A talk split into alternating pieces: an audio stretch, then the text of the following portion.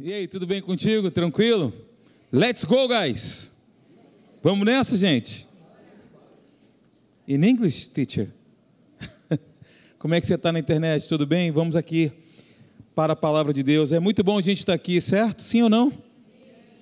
Muito bom, muito bom a gente estar na casa de Deus, principalmente quando estamos em família, reunidos nesse lugar. Queridos, nós estamos, estamos aí nessa jornada, né? Quintas de sabedoria e revelação. Interessante, não é sabedoria ou revelação.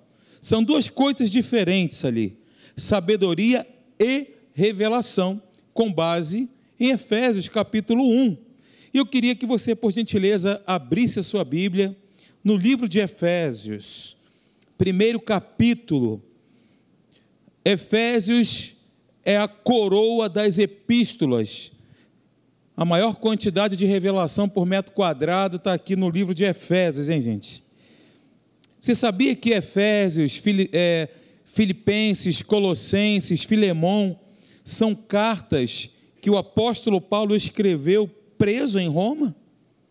Se você não sabia, fique sabendo. Ele estava preso em Roma, guardado pela guarda pretoriana, e escreveu estas cartas: Efésios, Filipenses, Colossenses e Filemão. O apóstolo Paulo, ele tem muito a nos ensinar, sobretudo pela sua postura, o seu posicionamento diante das situações, né? Como ele se comportava diante daquilo que estava ali diante dele. As orações que ele fazia na prisão eram o ponto culminante da sua teologia. Então, essas orações, na verdade, são o espelho do homem interior. Pastor Hélio falou bastante aqui no último encontro sobre homem exterior. Prazer, gente. Quem não me conhece, eu sou o homem exterior. Tá bom? Eu fui aqui pego para ser o homem exterior e pastor Hélio, sabiamente, o homem interior, né? Então, é, essas orações que Paulo faz, aqui no primeiro capítulo de Efésios e outros tantos capítulos aqui de Filipenses, Colossenses e Filemão, de novo, ele estava preso. E olha, eu queria que você enxergasse aí comigo, do primeiro verso do capítulo 1. Obrigado, meu amigo. Do primeiro verso até o versículo 14.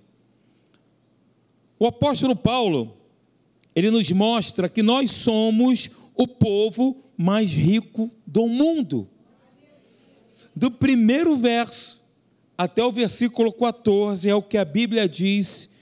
Olhe para o seu irmão e diga: vale o que está escrito. Se está escrito é o que está valendo.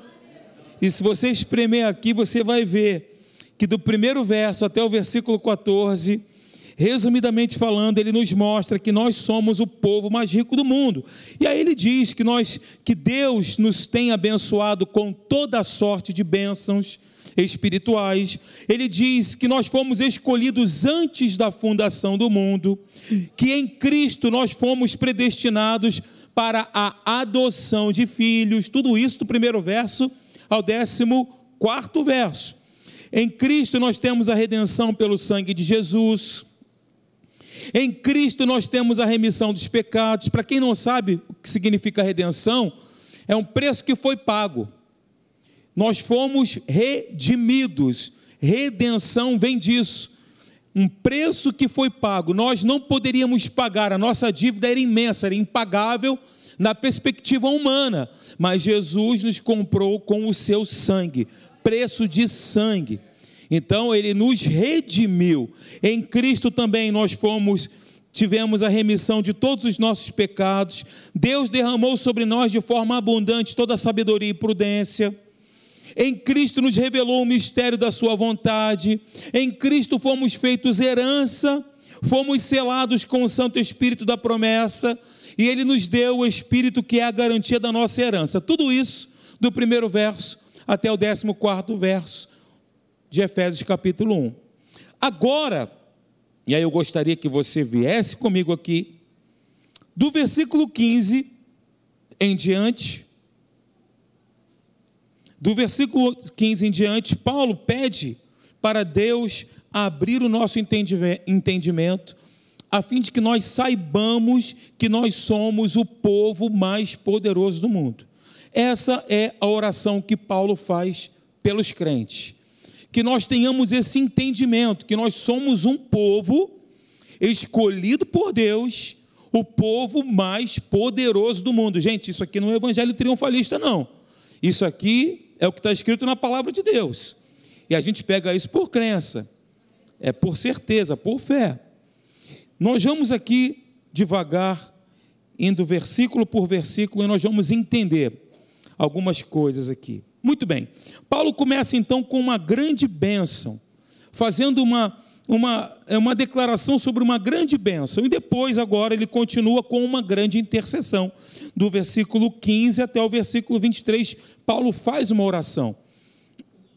E aí ele menciona as bênçãos que deseja que os crentes conheçam e experimentem.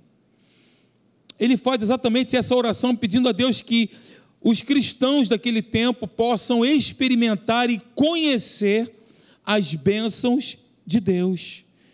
E em nenhuma dessas orações que Paulo faz, você vai perceber Paulo fazendo uma oração pedindo bens materiais. Em nenhum momento você vai ver isso. Paulo não pede bens materiais. Ele não pede para que as pessoas saibam que elas são ricas financeiramente falando. Mas a oração que Paulo faz aqui é uma oração para que nós possamos experimentar e conhecer as bênçãos espirituais. Nós vamos entrar no ponto-chave aqui. E sabe, queridos, existem hoje no nosso meio dois extremos. Quais são eles, pastor? Eu vou te dizer agora. Alguns cristãos apenas oram em favor de novas bênçãos espirituais, aparentemente ignorando o fato de que Deus já os abençoou com toda a sorte de bênçãos espirituais. Diga comigo, eu já sou abençoado. Nós já somos abençoados. Então, essas pessoas, esse é um extremo de pessoas que pedem novas bênçãos. Senhor, me abençoa. Não faça essa oração, não. Me abençoa, Senhor. Eu preciso ser abençoado. Você já é abençoado. Com toda sorte de bênçãos espirituais. E vamos trocar isso aqui em miúdos daqui a pouco.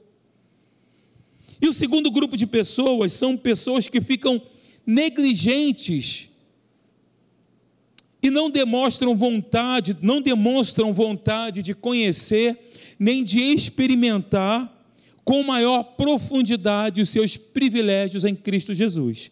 Dois grupos de pessoas: aqueles que, como eu disse, pedem novas bênçãos espirituais, e aqueles que negligenciam conhecer e experimentar os seus privilégios em Cristo Jesus. Resumidamente falando, gente, Paulo, ele não pede o que não temos, mas pede que Deus abra os, os olhos do nosso coração para sabermos o que nós já temos. Essa é a oração que o apóstolo Paulo faz. Ele não pede aquilo que nós não temos, porque nós já somos em Cristo Jesus, como nós acabamos de ler, do primeiro verso até o versículo 14, em Cristo escolhidos, predestinados, selados pelo Espírito. O Espírito Santo é a nossa garantia, nós somos a herança de Deus. Tudo isso o apóstolo Paulo nos mostra aqui. Então ele ora para que Deus ele possa abrir os olhos da igreja a fim de que eles entendam que já são em Cristo abençoados. Sim ou não? E essa também deve ser a minha e a sua oração. Que Deus nos dê sensibilidade espiritual, percepção espiritual, clareza no espírito, para nós sabermos aquilo que nós já temos e fazermos as orações corretas, fundamentadas pela palavra. O que Cristo já conquistou e aquilo que Ele já nos deu de forma gratuita e generosa. Nós só temos uma forma, queridos, de entender com profundidade de adquirir esse tipo de conhecimento. A única forma que nós temos de adquirir esse tipo de conhecimento é estudando a Bíblia, é lendo a Bíblia, É a única maneira. A única forma de nós nos aprofundarmos nessa revelação é conhecendo aquilo que Deus. Obrigado, Elô. Nossa, quase quebrei minha mão aqui. Tem uma pancada aqui. É conhecendo aquilo que está escrito na palavra de Deus a nosso respeito. Sim ou não, gente? O conhecimento, eu costumo dizer o seguinte: que o conhecimento bíblico é a escada através da qual a fé sobe mais alto. Pastor Hélio sempre disse que Deus ele trabalha na nossa vida na medida do conhecimento que nós temos dele. Se eu desconheço, não tem como requerer. Se eu desconheço, não tem como apresentar diante de Deus como fundamento para a minha oração. Porque eu não sei o que está escrito, eu não sei o que a Bíblia fala sobre a minha família, quais são as promessas que envolvem a minha vida, não sei. Como eu poderia colocar diante de Deus e fazer com que a minha oração seja uma oração eficaz? A oração eficaz é aquela que tem fundamento na palavra, certo, gente? Não com base nos nossos sentimentos ou achismos, mas com base naquilo que está escrito. Amém? Maravilha. Conhecimento é a escada através da qual a fé sobe mais alto. É o trampolim onde pula mais longe. E aqui nesse versículo aqui sobre quando diz aqui sobre o conhecimento de Deus, quando Paulo faz essa oração, essa palavra aí no versículo 17, se você ver, para que o Deus de nosso Senhor Jesus Cristo, Pai da glória, vos conceda espírito de sabedoria, de novo, e de revelação no pleno conhecimento dele. Essa palavra aí, conhecimento, denota um conhecimento mais amplo, mais profundo, um conhecimento pleno que advém de uma intimidade experimental com Deus. Essa palavra significa isso é um conhecimento experiencial, é um conhecimento de viver Deus, de se relacionar com Ele em intimidade, falar com Ele e ouvir dele. Essa palavra traz esse sentido. No grego, epignosis. É mais do que conhecimento acadêmico e teórico, é conhecimento pessoal. Você lembra de Jó, né? Tudo que ele viveu, a Bíblia diz, e no final da sua jornada, Jó declarou uma ele falou algo e disse o seguinte: Olha, Senhor, eu te conhecia de ouvir falar, hoje, agora, os meus olhos te veem, de experiência com Deus, de intimidade, de relacionamento com Deus. Deus nos chama para esse nível de maturidade. Diga para a pessoa do seu lado: Deus nos chama para esse nível de intimidade com Ele, de conhecer Deus, não a nível de informação, mas de viver Deus. Viver Deus é totalmente diferente. Paulo ora então para que a igreja tenha esse discernimento espiritual, essa sensibilidade, essa percepção espiritual. Ele faz um duplo pedido em sua oração, e aí no versículo 17 nós vemos isso. E em primeiro lugar, o que, que ele pede? Espírito de sabedoria. Uau! Espírito de sabedoria para que o Deus de nosso Senhor Jesus Cristo, Pai da glória, vos dê espírito de sabedoria. E eu quero te dizer, gente, que sabedoria é isso aí, ó. É o conhecimento que nós adquirimos através do hábito da leitura. Só teremos sabedoria se nós fizermos o primeiro passo, a primeira etapa, que é estudar a Bíblia, né? Não é de qualquer, não é, eu acredito, né, que nós fazemos isso já há bastante tempo é para que você possa crescer nisso. Distribuímos aí aquele encarte, que é o nosso plano de leitura bíblica anual. E nós sempre estamos estimulando a igreja para que a igreja leia a Bíblia. Então, com base no conhecimento adquirido, a sabedoria, na verdade, é o conhecimento que nós adquirimos, porém iluminado, clareado por Deus, pelo Espírito Santo. De novo, conhecimento não é a nível informativo, mas é um conhecimento que tem a iluminação do céu e vai nos dar direcionamento nas escolhas e decisões do nosso dia a dia. Sabedoria é isso. Então, se você puder gravar alguma coisa essa noite, grave essa frase aí. Ó. Sabedoria é o conhecimento iluminado por Deus. A mente natural não consegue discernir as coisas espirituais, não tem essa capacidade. Pastor Hélio também citou aqui sobre dois homens em uma situação igual, um com uma visão do homem interior, outra a outra pessoa com a visão do homem exterior, Geazi e Eliseu.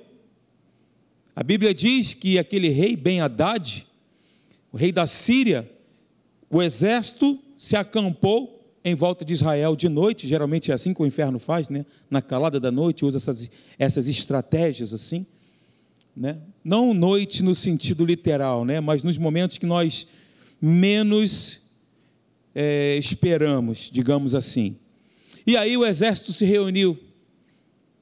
Aquele jovem ficou apavorado diante do cenário catastrófico que estava se apresentando ali. Não tinha solução aparente. Eliseu tranquilão. Está lá em 2 Reis, capítulo 6. Geazi ficou desesperado, e aí Eliseu disse para ele: Olha, fica tranquilo, maior é aqueles que estão conosco do que aqueles que estão com eles. Mas com certeza Eliseu viu o desespero de Geazi e fez uma oração. Senhor, abre os olhos desse menino que ele não está enxergando. Os olhos, dele, os olhos dele foram abertos e ele viu cavalos e cavaleiros de fogo naquele lugar, acampados ali. Visão do homem interior. Treina, Eliseu tinha esse treinamento e viveu isso, ao passo que Geazi, na sua visão meramente humana, da mesma forma, gente, Deus também quer abrir a nossa visão para que nós possamos descansar neles. A Bíblia não diz que ao nosso redor se acampam os anjos do Senhor? Você crê? Você crê nisso? Eu creio. Você está vendo? Mas nós cremos. Então por que, que a gente às vezes fica desesperado, preocupado em sair, em fazer e tal? Por quê? É dessa mesma forma, queridos, que às vezes nós nos comportamos. Quando o medo, entre aspas, que é um espírito, bate a porta, está derrotado. Isso aí, pastor Carlinhos. Quando o medo bate a porta, nós nos comportamos igualzinho Geazi. E às vezes criticamos, como é que pode Geazi? E fazemos igual. Às vezes nós não nos policiamos com as palavras que brotam dos nossos lábios, né? Fazendo uma declaração totalmente antagônica àquilo que está escrito. Ora, se Deus diz que está comigo, Ele está comigo. Ora, se Deus diz que os anjos se acampam ao meu redor, eles, eles se acampam ao meu redor. Por que, que nós vamos ter medo então, gente? Esse é um exercício de crença. Então, Deus também deseja, Ele quer nos dar essa percepção espiritual para que nós possamos enxergar e entender que Ele está conosco em todos os momentos, independentemente das situações. Então, gente, sabedoria, na verdade, é o olhar para as situações da vida de uma forma geral com os olhos do homem interior, com os olhos de Deus e perceber aquilo que Ele está fazendo. Não é o que está escrito? Deus trabalha em favor daqueles que estão trabalhando. Deus trabalha em favor daqueles que estão desesperados. Deus trabalha em favor daqueles que estão ansiosos. Meu Deus, Deus trabalha em favor daqueles que nele esperam. E esperar é sinônimo de descansar. Mas não descansar de qualquer maneira. Descansar crendo confiando, declarando, avançando, mas o diagnóstico está me mostrando isso, mas eu vou continuar crendo, descansando, confiando. Amém, gente? É desse jeito, você está me animando, hein, pastor Eluano? Paulo ora então por percepção espiritual, para discernir o mover do Espírito Santo. Eu e você, nós precisamos entender de uma vez por todas que todas, diga comigo, todas as coisas cooperam para o bem daqueles que são chamados por Deus. Você foi chamado por Deus? Chamado, isso aponta para o passado, ele nos chamou, certo? Ele nos chamou para quê e para onde, pastor? Calma que eu vou chegar lá. é ver a vida como Deus vê. Sabedoria não é sinônimo de conhecimento. E há muitas pessoas que têm conhecimento, mas são tolas. Sabedoria não é sinônimo de conhecimento, porque tem tanta gente que tem conhecimento e adota uma postura estranha. Tem conhecimento, mas infelizmente são tolas. Pega isso aí, ó. Sabedoria é o uso correto do conhecimento. Por definição, então, é o conhecimento iluminado por Deus e é o uso correto do conhecimento. Diga comigo, é o conhecimento iluminado por Deus. É o uso correto desse conhecimento. Vê se tem alguém dormindo do seu lado aí, por favor. Se tiver alguém dormindo, fala assim, irmão, deixa para dormir em casa. É brincadeira, estou brincando. Em segundo lugar, o que, que o apóstolo Paulo pede? Espírito de revelação. E de revelação peço ao Deus de nosso Senhor Jesus Cristo, o Pai da glória, que conceda a vocês espírito de sabedoria e de revelação no pleno conhecimento dele. Somente o Espírito de Deus, o Espírito Santo, pode abrir as cortinas né, da nossa alma, se assim eu posso dizer, para que nós possamos entender as riquezas de Deus. E aí, queridos, Paulo, aqui nesse texto, ele não fala aqui da prática de buscar novas revelações, ele não diz isso.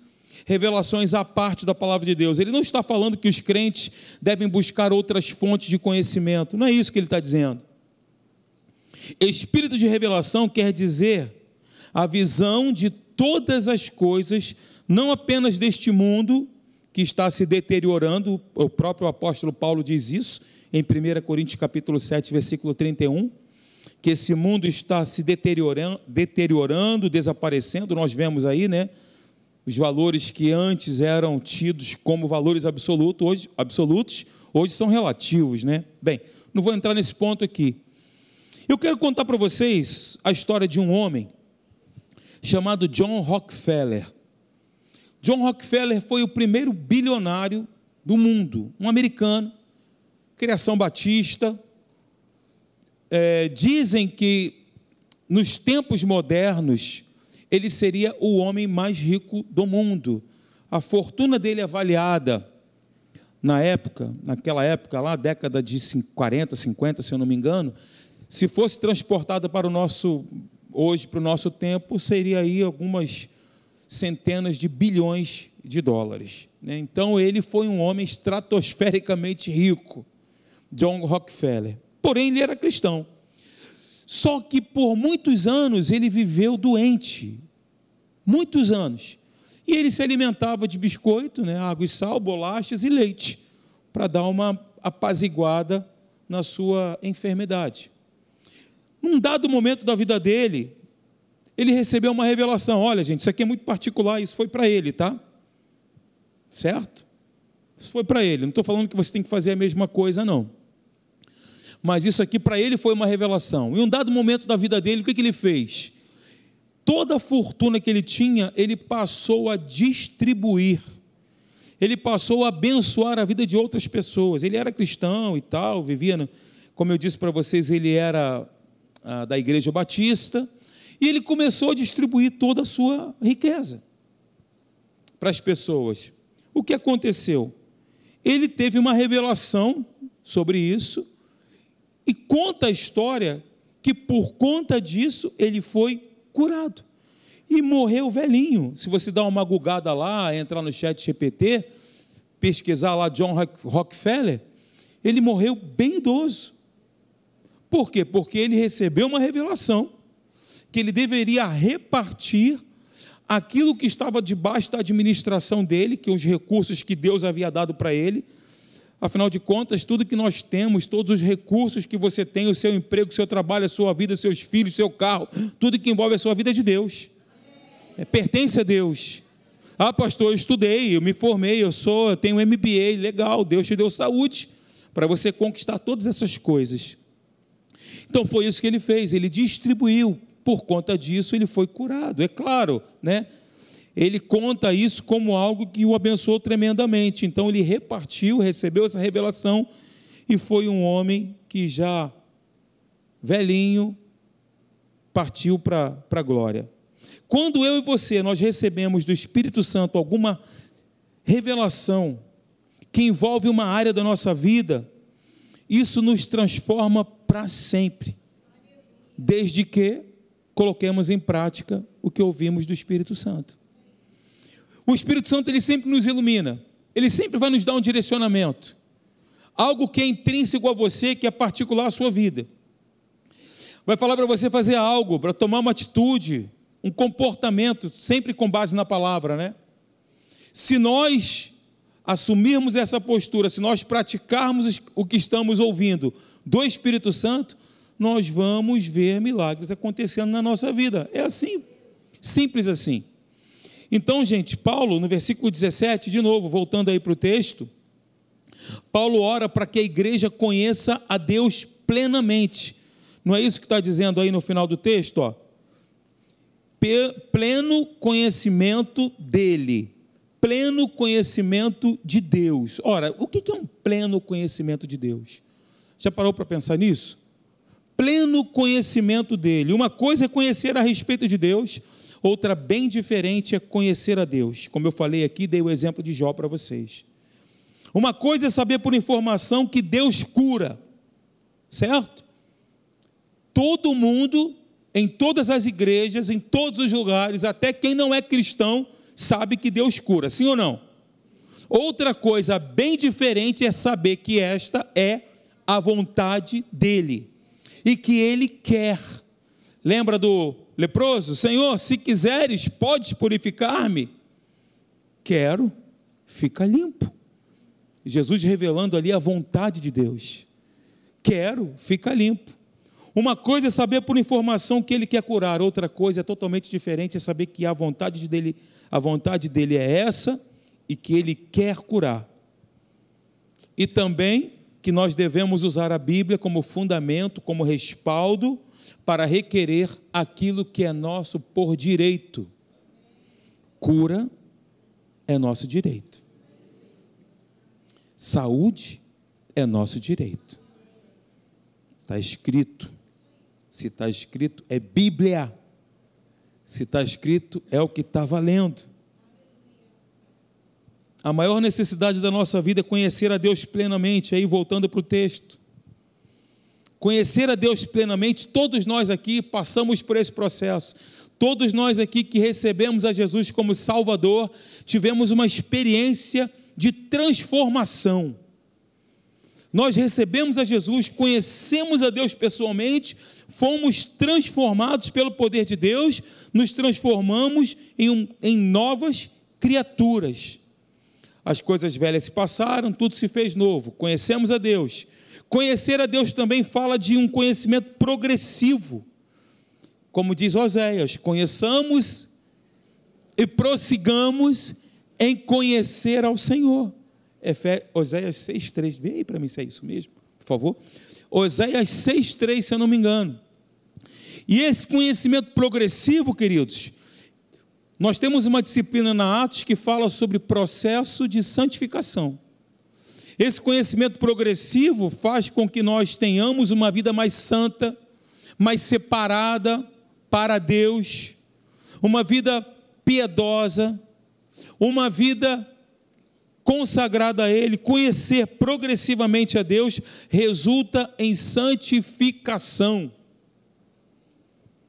Conhecimento experimental, quando nós recebemos a Jesus, fomos transformados. Conhecimento progressivo resulta nesse processo de santificação. E o conhecimento perfeito, que vai acontecer quando você for promovido e estiver com Ele para sempre na glória. Que é o conhecimento perfeito, pleno. Chama-se glorificação. Ok? Então, conhecer a Deus plenamente, exatamente isso. O que é conhecer, conhecer a Deus plenamente? Recebi Jesus, fui transformado. Na jornada, no processo de santificação, quando eu estiver com Ele, o conhecimento pleno chama-se glorificação. É esse tipo de conhecimento pleno que Paulo ora para que nós possamos entender que a nossa vida, mesmo sendo transitória nesse mundo, um dia estaremos com Ele para sempre, na glorificação. Porém, quando ainda estamos aqui, quando ainda estivermos aqui, é para nós vivermos uma vida piedosa, separada, consagrada a Ele para o seu inteiro agrado. Amém, gente? Versículo 19, versículo 18, diz aí, ó. Versículo 18: Iluminados os olhos do vosso coração para saberdes qual é a esperança do seu chamamento, qual a riqueza da glória da sua herança nos santos, e qual a suprema grandeza do seu poder para com os que cremos, segundo a eficácia do seu poder. Olha para mim com sinceridade. Você entendeu esses dois versos? Com sinceridade. Como é que é, pastor? A eficácia do seu, da força do seu poder? Eu pensei que o poder de Deus já era eficaz, eu pensei que o poder de Deus já tinha toda a força, todo o poder. Às vezes nós oramos, gente, fazemos uma oração e não entendemos muito bem o que está dizendo o texto. O que, que é isso aí, ó? Para saberdes qual é a esperança do seu chamamento. Qual a riqueza da glória da sua herança nos santos? Ora, Deus, ele, eu sou a, herança de Deus, é o que o texto está dizendo. Eu sou herança de Deus. Eu pensei que Deus que era a minha herança, como diz o Salmo 16. Mas eu estou vendo nesse texto aqui que eu sou a herança de Deus. Vou chegar lá. A esperança do chamamento de Deus. Primeiro ponto. Eu quero destacar aqui três, que eu até coloquei em azul ali, ó. Chamamento, herança e poder. E aí Paulo escreve: Iluminados os olhos do vosso coração, para que saibais qual é a esperança do seu chamamento. Paulo ele faz uma oração aqui para que a igreja venha conhecer e experimentar essa gloriosa esperança, gente. Ele ora para que a igreja possa usufruir de toda a sua riqueza espiritual. Então, quando a gente fala sobre chamamento, Deus chamou-nos a alguma coisa e para alguma coisa certo? Chamou, aponta para o passado, ele nos chamou, nós cantamos aqui. Deus ele nos chamou a alguma coisa e para a alguma coisa. Deus nos chamou para sermos de Cristo. Sim ou não? E para a santidade. Deus nos chamou para liberdade e paz. Deus nos chamou para sermos aprovados e crescermos, passando por provas e testes para crescer e ser aprovado, o caminho é passar por provas e testes. Quer crescer? Quem quer? Vai passar por prova e teste. Já estou te prevenindo. Crescemos quando somos forjados no fogo, gente. Ninguém é forjado na água, ninguém cresce na água. Você já viu lá, você vê, por exemplo, né, aqueles ferreiros fazendo ali a espada e passa no fogo e volta e passa de novo. Ninguém é forjado na água, passa pelo fogo. Nós crescemos assim. Nós crescemos quando somos desafiados, nós crescemos quando somos testados, nós crescemos na afronta. É. Deus nos chamou então para o seu reino de glória, gente. O chamamento é exatamente isso. Para que nós possamos entender isso para que nós possamos entender isso. A esperança do seu chamamento nos chamou para Cristo, para a santidade, nos chamou para nós crescermos, nos chamou para a sua glória, nos chamou para nós é, sermos aprovados. Tudo isso estava na mente de Deus quando Ele nos chamou. Quando Deus nos chamou, tudo isso estava na mente dele.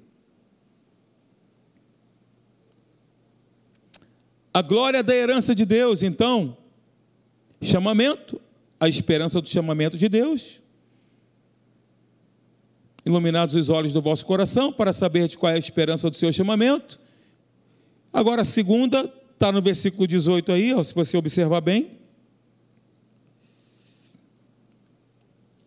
A glória da herança de Deus. Ora, se chamamento fala de passado, herança fala de quê? Futuro. Quem é que recebe herança? Você só vai receber herança se o testador não estiver mais aqui, né? É, a gente recebe a herança. A herança aponta para o futuro, o chamamento aponta para o passado a herança aponta para o futuro. Certo? Maravilha. Paulo diz que nós somos a herança de Deus. Interessante isso. Nós somos a herança de Deus. Salmo 16,5 fala que Deus é a nossa herança, mas nesse texto Paulo diz que nós somos a herança de Deus. Para para meditar nisso. O que, que é ser a herança de Deus? Aqui não é a herança que Deus outorga, mas a herança que ele recebe, que ele recebe, que ele recebe, que é o nosso caso. Deus nos recebe como sua herança. Essa frase não se refere à nossa herança em Cristo, mas à herança dele em nós. Vira a página aí. Efésios capítulo 1, versículo 11. Olha o que, que diz aí, versículo 11: Nele, digo, no qual fomos também feitos herança.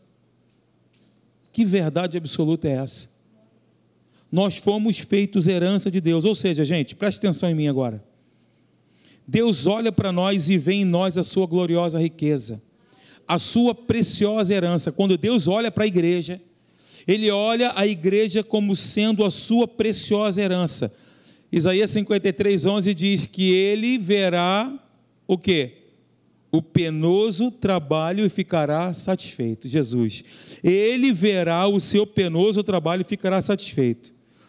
Paulo então expressa que o desejo de Deus é que os crentes entendam isso, o quão eles são preciosos para Deus, o quanto eles são importantes para Deus. Gente, nós somos o troféu da graça de Deus. É como se Deus levantasse a gente assim comemorasse, sabe? O nosso tesouro está em Deus, e num sentido bem verdadeiro, o tesouro de Deus está em nós, nos santos. Paulo ora então para que os crentes possam entender o quanto eles são importantes para Deus. Você e eu, nós não somos qualquer coisa. Nós somos a herança de Deus, somos a igreja que Deus comprou com o sangue do seu filho. Somos a noiva do seu filho. O Senhor nos escolheu para sermos a porção eterna da sua herança. Ele nos fez seus troféus. Então, se o chamamento aponta para o passado, a herança aponta para o futuro. Nós somos a riqueza de Deus, o presente de Deus, o tesouro de Deus, a menina dos olhos de Deus, os filhos de Deus, herdeiros de Deus, co-herdeiros de Deus, ovelhas de Deus, edifício de Deus corpo de Cristo. Nós somos isso. A herança de Deus. Uau! Terceiro ponto, lembra? Chamamento, herança e poder. Terceiro ponto, a grandeza do poder de Deus, do versículo 19 até o versículo 23. Se o chamamento de Deus olha para o passado e a herança para o futuro, o poder de Deus olha para o presente. Chamamento passado, herança futuro e o poder presente. Uau! O que, que é isso, hein? Esse poder é tão tremendo que é o mesmo poder que Deus exerceu ressuscitando a Cristo dentre os mortos. É o poder que está em você, é o poder que está em mim, na pessoa do Espírito Santo. Gente, é o mesmo poder. O mesmo poder que ressuscitou a Jesus está em mim e você.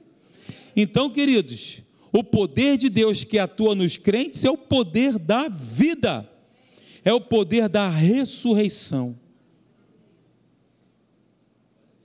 Deus nos chamou para andarmos nesse poder, fluirmos no Espírito. Nós precisamos voltar a esse posicionamento, a nos movermos no Espírito, através dos dons espirituais dons de curar, profecia, hã? Interpretação de língua, línguas, variedade de línguas, dom do conhecimento, sabedoria. Nos movermos nesse poder. Esse poder está em nós. Você crê dessa forma? É o poder que ressuscitou a Cristo dentre os mortos, que fez com que Jesus se assentasse à destra de Deus e que ele exercesse a soberania sobre todas as coisas, como Paulo diz, sobre tudo que há, todas as criaturas visíveis e invisíveis, e a boa notícia é que esse poder está à nossa disposição. Me ajude a pregar, diga para a pessoa do seu lado: esse poder está à nossa disposição. O poder da ressurreição.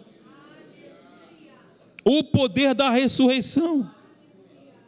Então, gente, à luz do que Paulo pediu aqui, como é que está na nossa vida espiritual? Faz uma avaliação rápida aí da sua vida espiritual.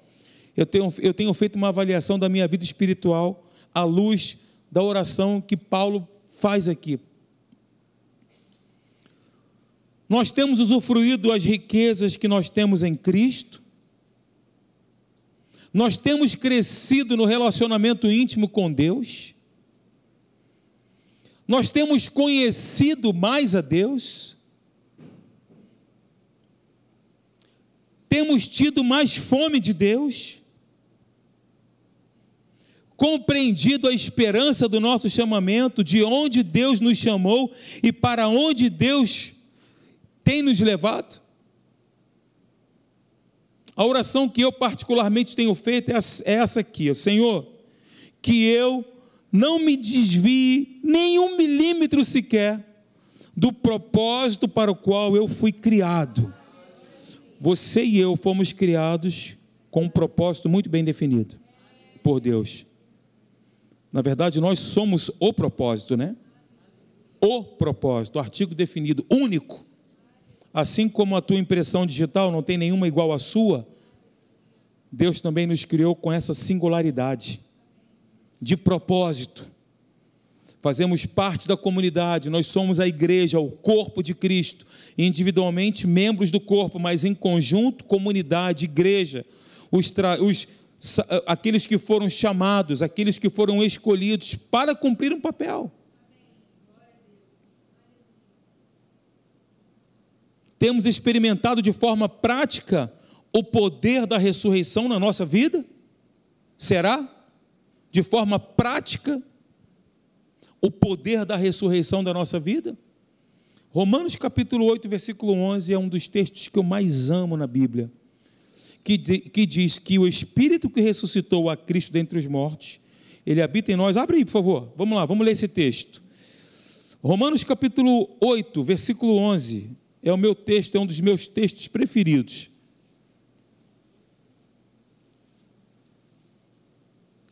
Romanos está depois de Filemão, né? Não?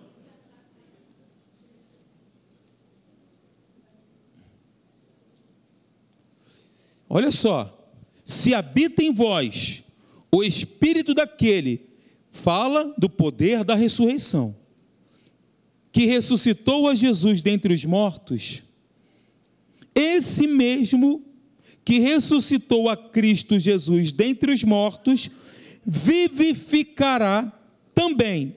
E essa palavra aqui é a palavra-chave do texto. Também.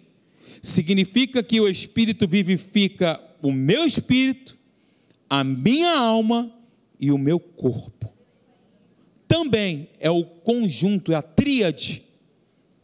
O meu espírito, a minha alma e o meu corpo, por meio do seu espírito que em vós habita. Nós somos a habitação do Espírito Santo, ele habita em nós e naturalmente ele vivifica o meu corpo. Diga naturalmente. Naturalmente. Ele vivifica o nosso corpo. Amém? É o que está escrito, é o que está valendo. As minhas palavras são espírito e são vida. Passarão os céus e a terra, mas as minhas palavras não passarão. O Verbo, Jesus se fez carne, Jesus é a palavra. Não há algo mais estabelecido do que as Escrituras Sagradas.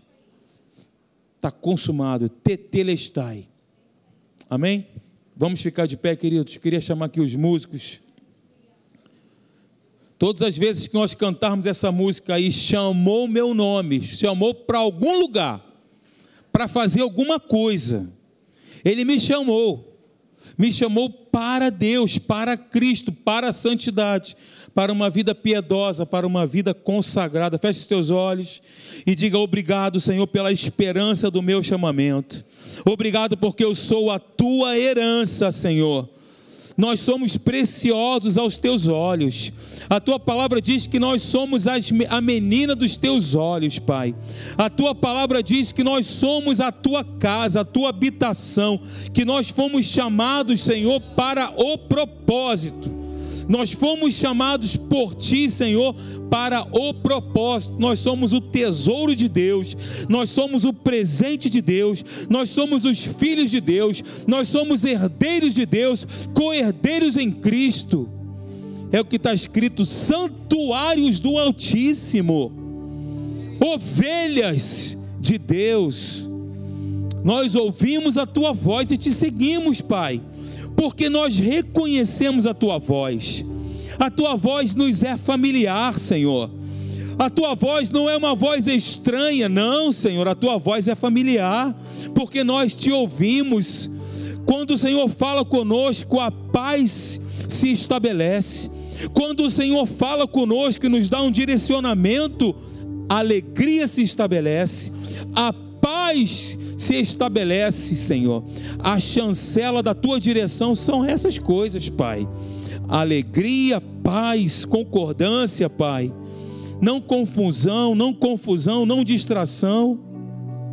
Oh Deus, nós te louvamos pela tua palavra. O nosso desejo aqui, Pai, é te conhecer progressivamente. Como disse Oséias, conheçamos e prossigamos em conhecer o Senhor. Te conhecer todos os dias, não apenas de eh, intelectualmente, mas te conhecer por experiência, por viver a Deus todo dia, viver Deus nas situações do dia a dia. Obrigado, Pai. Eu quero dar um testemunho para você. Antes da gente cantar essa música, eu estava com um carro com a minha esposa, voltando é, de uma situação, e aí o carro explodiu a bomba de gasolina. Eu estava na pista do meio, na Avenida Brasil, na altura da cidade alta ali, do outro lado do lixão, um lugar tranquilo, todo mundo conhece. Fácil, fácil. A galera lá de cima me olhando.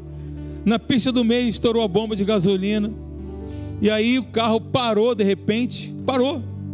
Todo mundo gritando: "Para, teu carro está vazando". Gasolina para tudo quanto é lado, voando, cachoeira de gasolina, gente. Tá barata a gasolina, né? Aí paramos na pista do meio. Falei, Cláudio, atravessa, vai para outra pista, o, aquela, né, os carros ali e tal. Legal. Chamamos o reboque, fomos atendidos, tranquilo. Levei o carro para casa. No dia seguinte, acionei novamente o seguro para tirar o carro da minha casa e trazer para a oficina. Veio uma pessoa me atender. Botou o carro lá em cima, normalmente como se faz, né? Interessante, né, que eu estava com ele na boleia do caminhão. E o Espírito Santo falou comigo: esse cara é desviado. Eu já fui nevrálgico, irmãos. Eu não nem perguntei. Eu perguntei para ele o seguinte: vem cá, por que, que você está desviado? Gente, o cara me olhou de um jeito, arregalou duas ruelas assim enormes. Como é que você sabe? falei, cara, o Espírito Santo me falou. Eu já fui direto. Por que, que você está desviado? Eu não perguntei, você é desviado? Não. Por que, que você está desviado? Gente, ele me olhou de um jeito, parecia que estava vendo uma assombração ali na frente dele. E aí eu comecei a falar com ele, e ele começou a abrir o coração para mim. Falou que tinha tido uma desilusão, saiu da aeronáutica, enfim, uma desilusão, pregava na igreja, evangelizava, caiu numa situação, caiu no erro, aí foi para um outro lado, outro extremo da vala, uma vida completamente destruída e aí deixamos o carro aqui, ele só faltou se ajoelhar, fazer assim para mim. Falei: "Não, meu filho, não é para mim não". Ficou impactado com aquilo, falou: oh, "Vou voltar para a igreja hoje". Eu falei para ele: "Olha, quando você sentar naquele banco daquele caminhão ali, você vai agradecer a Deus por mais essa oportunidade que Deus está te dando hoje. Então você ora, cara, se arrepende dos teus pecados, volta para Jesus ontem. Falei isso para ele. Então eu fiquei sensível ali, sabe? Aí a minha sogra, no, na gente é, jantando, né? a mãe da Cláudia, eu compartilhei essa situação, e a mãe da Cláudia falou assim: Sabe o que é isso, Alexandre? Eu falei: O que, minha sogra? São as lives de oração. Eu falei: Pode ser? As lives de oração, olha, isso está sendo. Quero dar esse testemunho para vocês. Essas lives de oração aqui têm trazido para nós um, uma sensibilidade maior, tem trazido à igreja. Vocês têm percebido isso? Vocês estão apercebidos do que está acontecendo aqui na nossa igreja, como os, como os cultos têm acontecido, da maneira que eles estão acontecendo, como Deus está trabalhando. É assim. Nós vamos construindo isso. E eu recebi aquilo dela também. Falei, é verdade. Live de oração. A igreja que ora, gente, é homem. A igreja que ora, bicho pega para o inferno. Amém?